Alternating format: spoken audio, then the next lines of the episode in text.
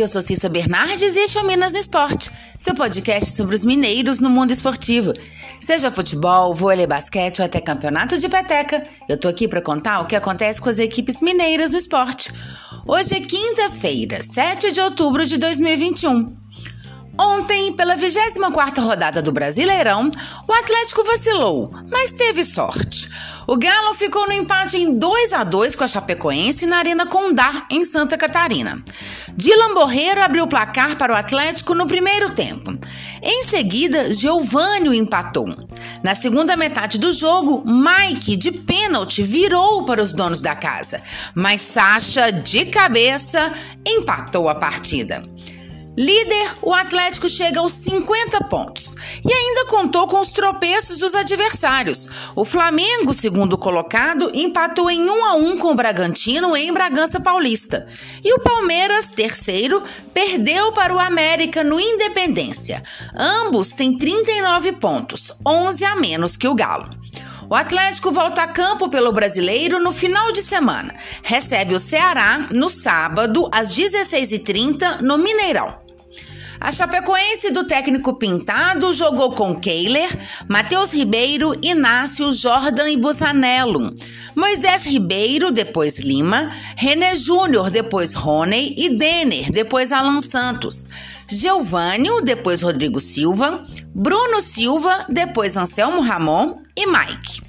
O Atlético de Cuca foi a campo com Everson, Guga, Igor Rabelo, depois Sacha, Nathan Silva e Dodô, depois Caleb. Alan, Jair, depois Tietê, Dylan Borreiro, depois Natan e Nátio Fernandes. Keno, depois Johan e Hulk. E no Independência, em noite que marcou o retorno da torcida Alviverde ao estádio, o América venceu o Palmeiras de virada por 2 a 1 e chegou à zona de classificação para a Sul-Americana. Rony abriu o placar para os paulistas no primeiro tempo. Patrick empatou e Ademir, de pênalti, já nos acréscimos, fez a virada de forma emocionante. Com o resultado, o Coelho subiu, ainda que temporariamente, para a décima posição na tabela, com 30 pontos, e atingiu então a zona de classificação para a Copa Sul-Americana do ano que vem. A vitória amplia a sequência invicta do América, que já dura sete jogos. O próximo compromisso do Coelho na Série A será no sábado, às 21 horas, contra o Juventude, no estádio Alfredo Jaconi, em Caxias do Sul.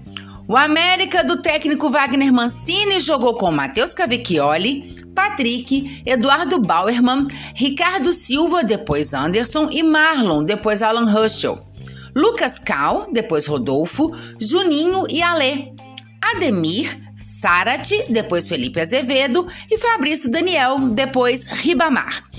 O Palmeiras, sob o comando de Abel Ferreira, foi a campo com Jailson, Gabriel Menino, Renan, Kusevich, Luan e Jorge, depois Wesley.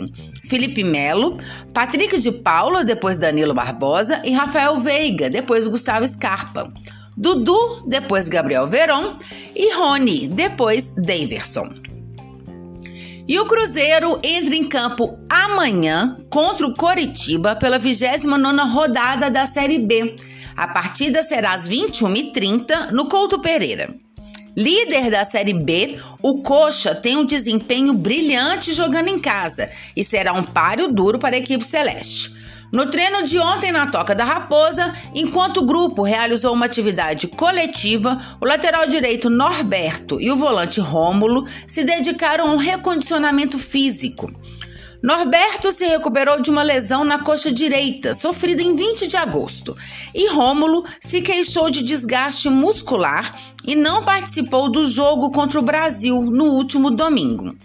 Já o volante Flávio e o meio-atacante Wellington Nem fizeram um trabalho interno na toca. Eles estiveram em campo no segundo tempo do jogo contra o Brasil de Pelotas. O Cruzeiro está em 12 lugar na tabela, com 35 pontos e o líder Coritiba tem 54. O técnico Vanderlei Luxemburgo deve escalar o time com Fábio, Cáceres, Ramon, Eduardo Brock e Matheus Pereira, Adriano, Lucas Ventura e Giovanni. Bruno José, Vitor Leque e Tiago. Vôlei. Hoje é dia de semifinal do Campeonato Mineiro Masculino. Com torcida liberada, a expectativa é de boa presença de público para acompanhar as partidas que acontecem no ginásio do Riacho, em Contagem. O primeiro jogo será entre Fiat Gerdau Minas e Montes Claros América, a partir de 18 horas. Depois, às 20h30, tem Sada Cruzeiro e Brasília. E a final já é amanhã, às 20 horas, também no Riachão em Contagem. Todos os jogos terão transmissão ao vivo do TVN Sports www.tvnesports.com.br. E para quem quer assistir em loco, os ingressos estão à venda pela internet em centraldoseventos.com.br. Os preços são de R$ 20 a inteira e R$ 10 a meia. Hoje, a partir das 17 horas, as bilheterias do Reachão serão abertas, caso restem entradas disponíveis. Devido ao protocolo de retomada das atividades esportivas, a carga é reduzida. Quem comparecer ao jogo deverá usar máscara e durante toda a partida, durante toda a partida no ginásio, além é claro de manter o distanciamento. O acesso ao jogo será permitido para quem apresentar comprovante de imunização completa, duas doses de vacina ou uma dose da Janssen, impresso ou digitalmente, ou, ou então o teste negativo para Covid-19.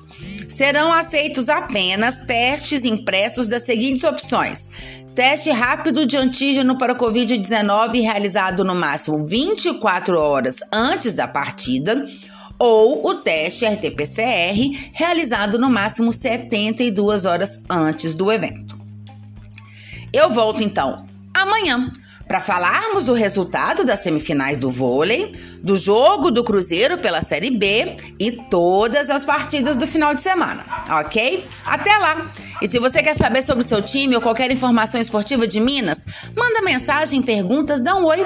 Meu Twitter é arroba Cissa Bernardes e meu e-mail é cissabernardes.gmail.com. Até mais, boas competições para todos!